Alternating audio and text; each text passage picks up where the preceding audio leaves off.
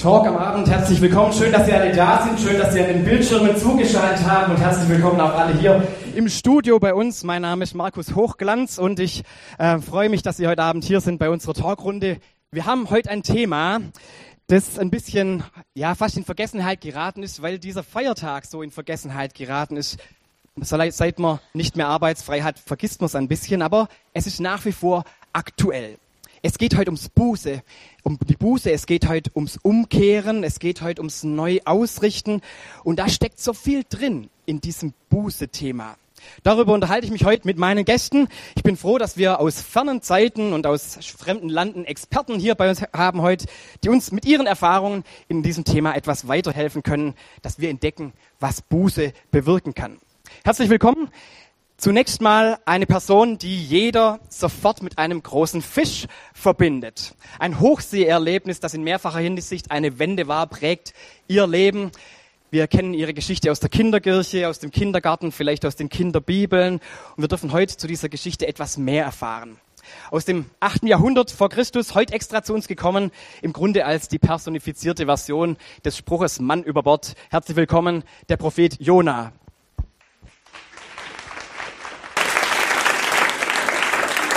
Und daneben eine Person, die auch ganz wesentlich an einer Wende beteiligt war, wie sie im Buche steht.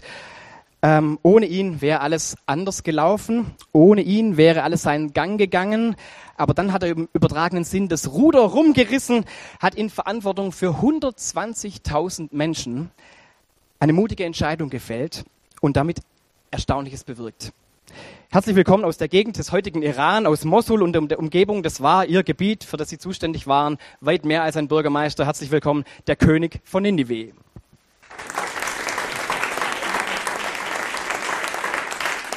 Und dann haben wir noch einen dritten Gast, der ist virtuell unter uns, den werden wir dann zuschalten zu gegebener Zeit, seinen Beitrag hier einblenden. Er hat sich schriftlich geäußert, ähm, was ihn zu seiner Umkehr bewegt hat und den, was werde ich Ihnen dann nachher dann beitragen. Aber jetzt gehen wir hinein in unser Thema. Buße, Umkehr mit Folgen.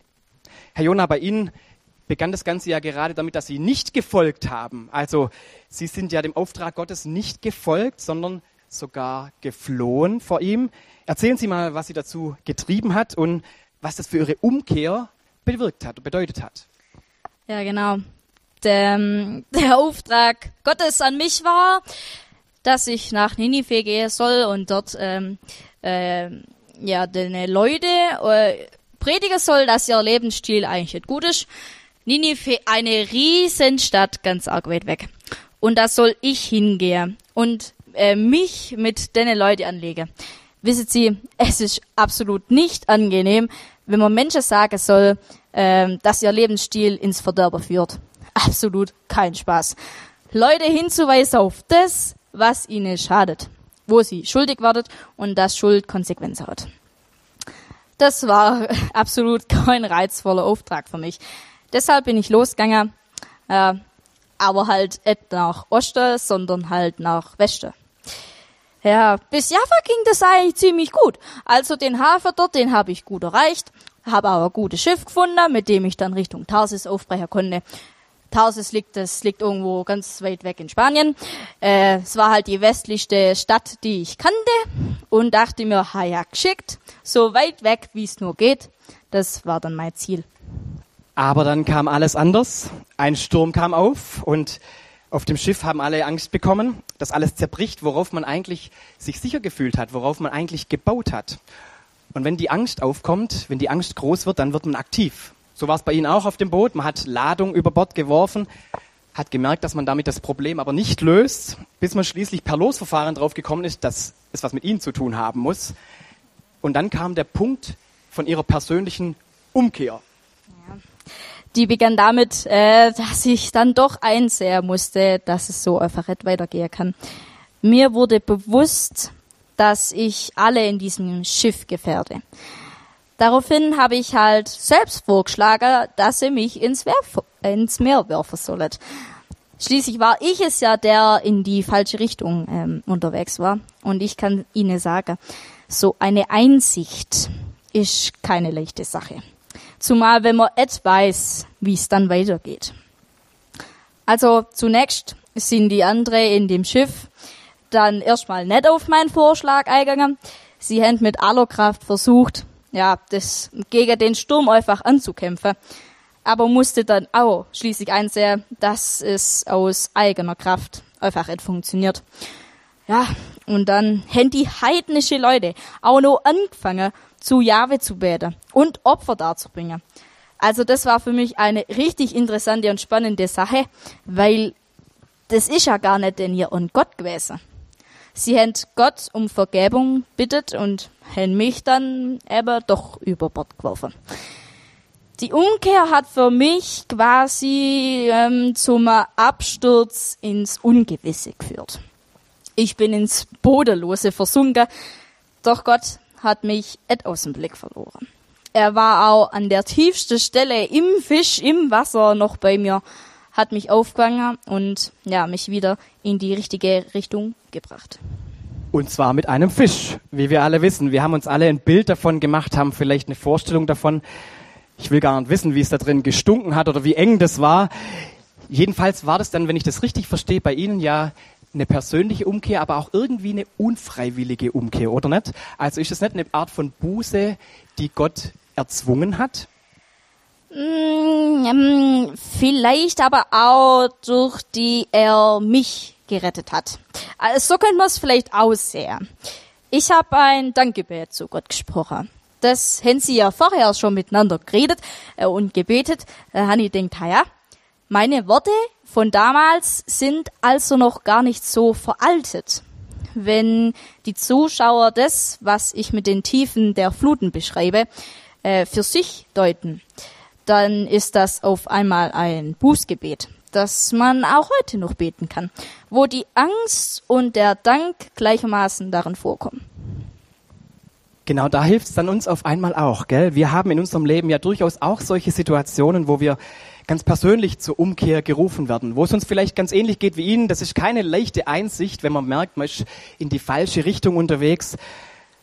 Es ist manchmal schwer das einzusehen. Zum Glück mussten wir dafür nicht über Bord gehen von einem Boot, aber ihr Gebet, das ist so wertvoll, denn diese Erfahrungen, die Sie da drin formulieren, die nehmen wir gerne auch mit für unsere Umkehrerfahrungen. Und einsehen, dass man in die falsche Richtung unterwegs ist, das gehört auch zu unserer Gottesbeziehung heute immer wieder auch mit dazu. Wir können uns das bewusst machen, dass eine persönliche Umkehr, so wie es bei Ihnen war, mit Gottes Führung auch auf gute Wege zurückführen kann. Hm. Ja, also jedenfalls kam ich dann wieder an Land. Ja, schickt. Gott hat die Richtung meines Lebens umgedreht. Insofern eine Umkehrung, die er mit mir gemacht hat. Aber ich würde behaupten, Zwang war es eigentlich keiner, weil denn nachdem ich dann wieder trocken war, hm, kam sein Auftrag ja sogar ein zweites Mal auf mich und ähm, wieder habe ich mich aufgemacht. Dieses Mal aber gen Osten, sondern in die Richtung, äh, richtige Richtung nach Osten, nach Ninive. Nach Ninive. Und da kommen wir zu Ihnen, Eure Hoheit. Auch Sie haben ja eine Geschichte der Umkehr in dieser Geschichte. Die Umkehr bei Ihnen ist jetzt nicht so wie beim Herr Jona eine persönliche Umkehr, die auf nur eine Person bezogen ist, wie es jetzt in dem Fall war. Und doch ist das Ähnliche, was bei Ihnen beiden gleich ist, dass die Umkehr damit zu tun hat, dass ja vorher was falsch gelaufen ist, bevor es zu der Umkehr kam. Wie würden Sie denn den Zustand vor der Umkehr bei Ihnen beschreiben? Also, wenn ich ganz ehrlich bin, unsere Stadt, die ganze Umgebung, die war schon ziemlich, naja, verkommen. Also Lug und Trug war ja quasi ganz normal. Also jeder war einfach nur auf sich selbst bezogen. Ja, am Ende vom Buch Jona, da steht es eigentlich ganz treffend beschrieben. Es waren Menschen in der Stadt Ninive, mir waren, ja, mir waren Menschen, die wussten, wo rechts und links ist. Also so diese Orientierungslosigkeit, das war so das Grundübel überhaupt. Ja, und daraus ist dann diese ganze Ausschweifung, das ganze Unrecht, die Selbstbezogenheit und auch die Schuld kommen, im Sinne von dem, dass wir gegen Gott ja, handelt und lebt. Und genau deshalb hat Gott ja Jona zu ihnen gesandt nach Ninive, dass es so eben nicht weitergehen kann. Im Grunde waren sie mit ihrer ganzen Stadt, also als Gemeinschaft, eigentlich ein bisschen ähnlich wie der Jona vorher, auch unterwegs von Gott weg. Also das, was er allein erlebt hat, haben sie im Grunde miteinander erlebt als Stadt, dass sie in die falsche Richtung waren, weg von Gott. Können Sie aber froh sein, dass Gott ihre Stadt nicht in ein tiefes, tödliches Meer versunken hat. Ja, aber genau das habe ich ja seine Leute angekündigt. Ich kam ja nach Ninive, ging in die Stadt und sagte dort, wenn ihr so weitermacht, geht die Stadt in 40 Tage unter. Ja, aber die Leute haben dann schon irgendwie checkt, dass ich et meinen, damit das Ninive im Wasser untergeht. Naja, wie auch immer der Untergang aussehen würde, den Leute war auf einmal klar, dass ihr Handeln, ihr Lebensstil Konsequenzen hat. Und dass das keine äh, gute Aussichten so sind, also für alle. Und genau das erstaunt mich bei dieser Geschichte an dieser Stelle. Und das ist auch, glaube ich, für unser Verständnis von Buße heute was ganz Wertvolles. Die Leute, die haben damals begriffen, dass es für alle schlecht ausgeht, wenn man nichts ändert. Und sie haben sich dann auch nicht dahinter versteckt, zu sagen, na ja, gut, ich kann doch selber als Einzelner sowieso nichts dran ändern, ähm, ich kann jetzt gar nichts machen, am Großen und Ganzen wird sich nichts ändern. Das haben sie nicht als Ausrede benutzt. Nee, das hat mich auch so erstaunt und es war so, so cool, weil die wirklich, die haben erkannt, diese 40 Tage, die mir noch haben, diese Restzeit, die da angekündigt war, hey, das ist die Chance zur Umkehr. Wenn die damals gesagt hätte, es ist eh zu spät oder jetzt lohnt sich nichts mehr zu ändern, dann hätte es diese Wende ja gar nie gegeben. Das ist spannend, denn das erleben wir in unserer Zeit heutzutage auch in manchen Bezügen. Also gerade beim großen Thema Klima, das ist ja auch so ein Thema, wo es um Umkehr geht. Da sind inzwischen auch viele so weit, dass sie erkannt haben, dass es für alle nur besser sein kann, wenn man sich ändert. Auch jeder selber irgendwas beiträgt zu diesem, zu dieser Umkehr. Oder bei der Pandemie, die wir vor zwei Jahren da aufgekommen ist, da ging das erstaunlich schnell, dass man die, den Alltag so geändert hat, dass für alle die ganze große Katastrophe vermieden wird. Es war echt erstaunlich, wie das auf einmal als Kollektiv auch ging. Allerdings ist bei unseren gemeinschaftlichen Umkehrprozessen fehlt mir immer so ein bisschen was, was bei Ihnen jetzt zum Beispiel in Ninive ganz deutlich geworden ist, nämlich, dass diese Umkehr, diese gemeinschaftliche Umkehr auch was mit der Beziehung zu Gott zu tun hat. Ja, das ist richtig. Ähm, bei uns war das mehr als nur ein gemeinschaftliches Ändern von irgendwie von einem Lebensstil, sondern wirklich von unserer, von der Grundlage von unserem Leben, von unserer ganzen Orientierung. Also, ich muss schon sagen, die Predigt von Jona, das war für uns alle eine Krise. Das hat einfach alles komplett durcheinander gebracht. Aber die Krise, die hat eben diese Chance gebirgt, dass die Leute sich wieder zu Gott umgekehrt haben, dass sie sich Gott zugewandt haben, dass, er, dass sie nach ihm gefragt haben und dass sie erkannt haben, hey, da ist ein Gott, der hat Einfluss auf mein Leben, auf meine Zukunft. Und sie haben alle angefangen zu, zu fasten und zu beten und sie haben aus Demut Säcke angelegt. Egal ob alt oder jung, alle haben zu Gott geschrien um Hilfe und haben ihm um Hilfe angefleht. Und als ich das gesehen habe, da habe ich auch als König erkannt, hey, ich bin in der Verantwortung. Und auch ich habe meinen roten Mantel abgelegt und habe Säcke angelegt weil ich gesagt habe, hey, ich, ich will denen auch zeigen, ich bin einer von ihnen. Auch ich als König, der vielleicht vorausgeht, auch ich schaue zu Gott auf.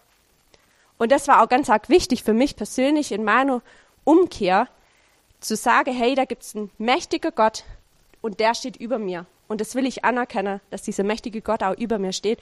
Nur, nur so war diese Wende möglich.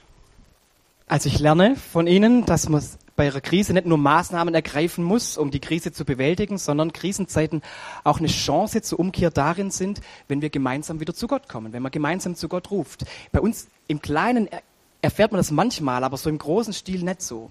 Ist interessant, wenn Sie von 40 Tagen vorher gesprochen haben, die da auf einmal als Chance gesehen worden sind. Nach ihnen haben ganz andere Könige und Regierende ganz oft 40-tägige Bußzeiten verordnet wirklich verordnet, für das ganze Volk verordnete Bußzeiten. Fastenzeiten hatten vorgeschrieben. Solche Bußzeiten sind ja auch Besinnungszeiten, sind Zeiten der Umkehr für alle eben, wenn sie von oben verordnet sind. Wenn man es heute machen würde, ich muss gerade mal rechnen, heute ist der 16. November, dann wird man 40 Tage weiter, da kommen wir dann raus am 26. Dezember. Das wäre genau Weihnachten eigentlich.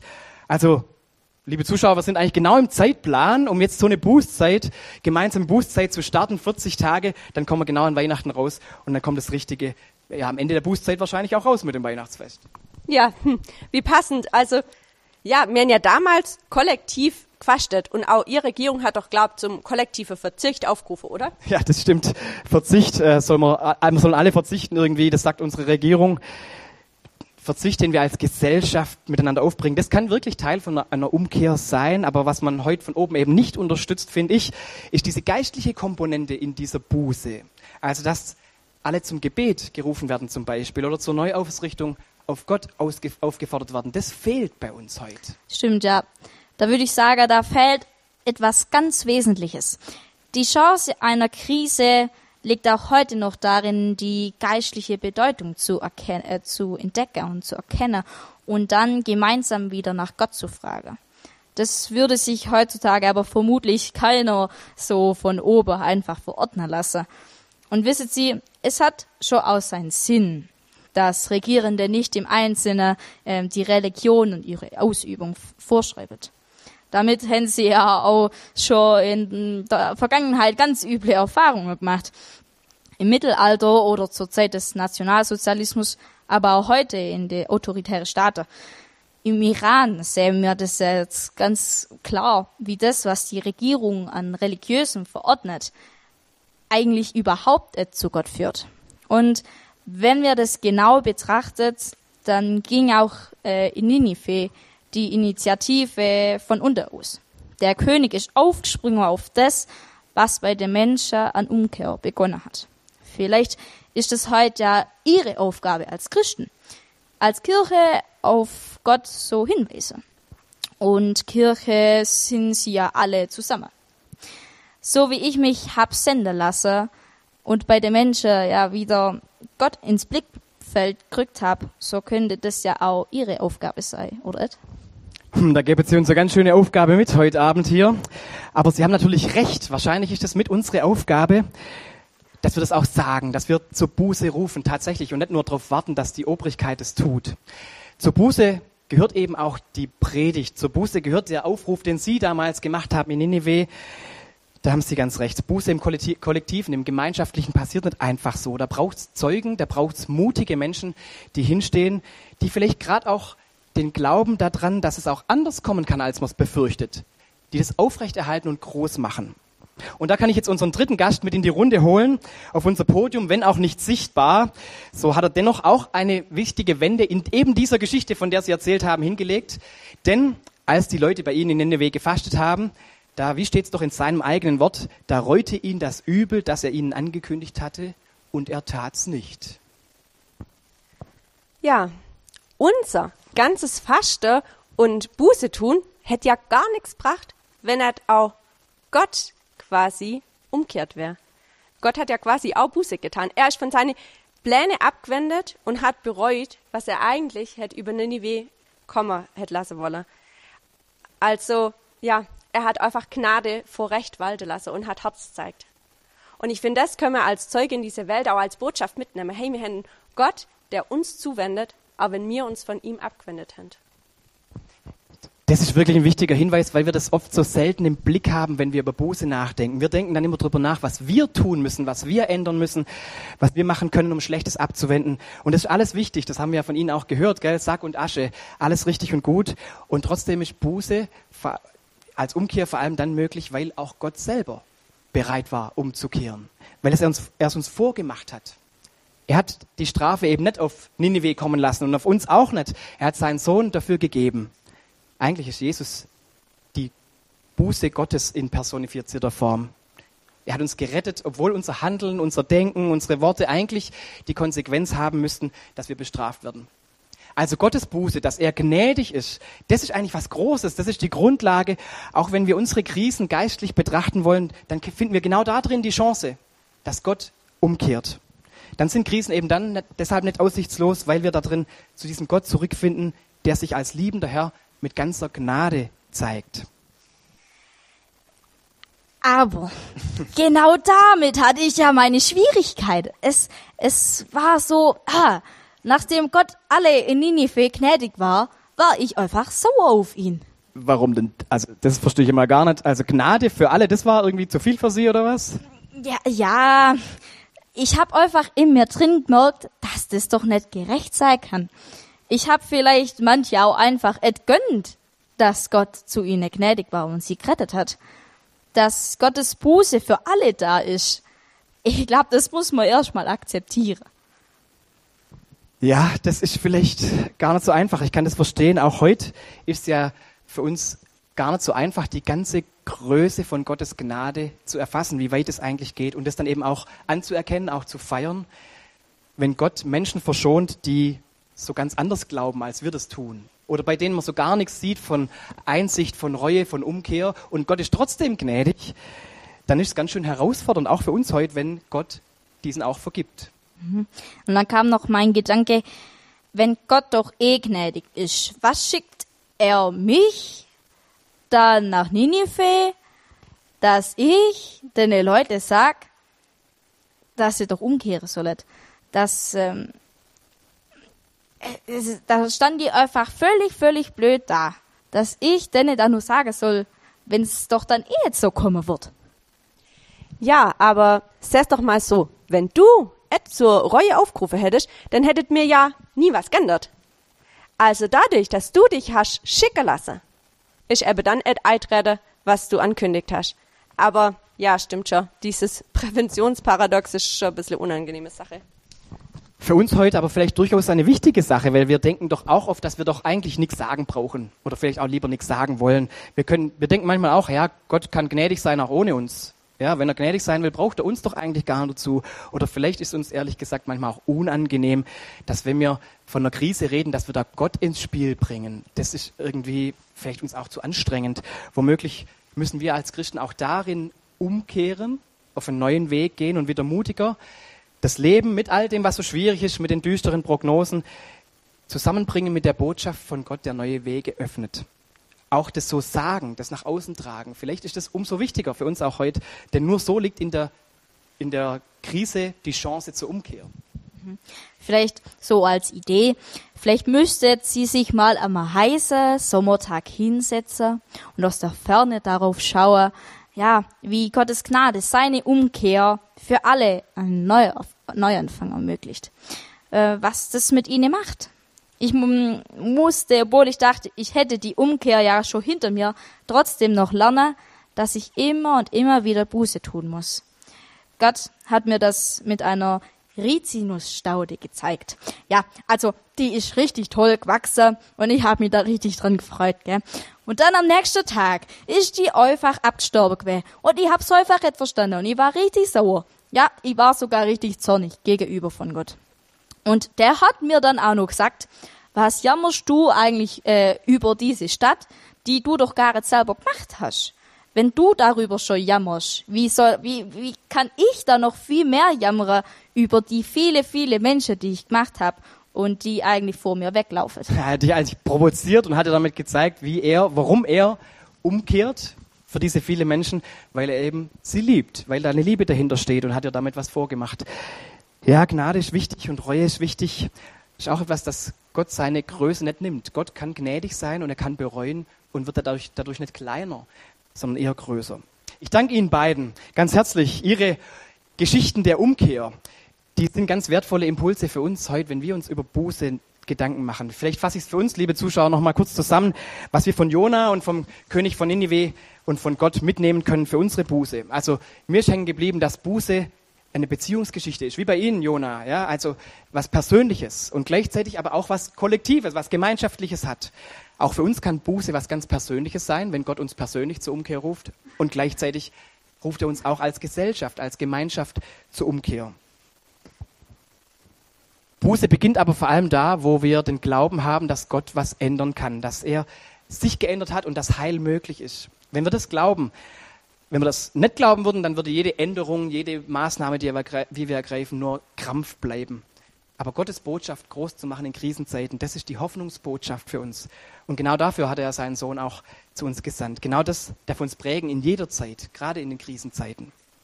Dann ist mir noch aufgefallen, damit dieser Glaube möglich ist, muss die Botschaft auch gesagt werden. Also es gibt eine Verantwortung für die anderen, die Bußbotschaft muss unterstützt werden, muss gesagt werden und manchmal fällt uns das schwer. Nicht nur, weil zur Buße gehört, dass man sich selber ändern muss, sondern auch, weil uns Gottes Gnade vielleicht manchmal ungerecht erscheint, weil die Granate so groß ist, dass sie uns vielleicht fast schon überfordert. Das muss man erstmal akzeptieren.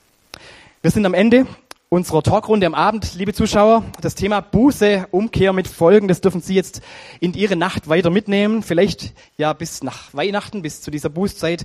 Hier im Programm geht es jetzt direkt weiter mit ein bisschen Musik. Und Sie werden jetzt ein bisschen Musik hören, wo Sie, wenn Sie persönlich Buße tun wollen, dann auch für sich ins Gebet gehen können und vor Gott kommen können wenn Sie sagen, ich finde für mich dieses Gemeinschaftliche heute Abend wichtig, dann können Sie da einen Zettel nehmen auf den zwei Tischen, wo da einer steht und was aufschreiben, was wir nachher ins Fürbittengebet mitnehmen so, sollen. Also einfach eine Fürbitte draufschreiben, uns hier nach vorne bringen an den Tisch und dann nehme ich das nachher ins Fürbittengebet mit, dass die Buße auch ein bisschen uns als ganze Gesellschaft oder ja, dass man nicht nur an sich selber denkt beim Thema Buße. Und wenn man sagt, ich möchte zur Buße auch das sagen, auch das Loswerden, dann sind Sie eingeladen, wenn Sie möchten, dürfen Sie aufstehen und runtergehen ins Untergeschoss. Da stehen zwei Menschen, Daniel und die Karin werden da sein mit Kerzen in der Hand. Und da kann man auch das sagen, wo man Buße tun möchte, wo man eine neue Richtung einschlagen möchte und kann es sich auch zusprechen lassen, dass Gott mit einem diesen Weg geht. Und wer davon nichts machen will, darf einfach bei den drei Liedern, die wir jetzt miteinander singen, mit einstimmen und in diesen Liedern, in diesen Texten sich finden, auch seine Gedanken der Buße mit hineinlegen. Amen.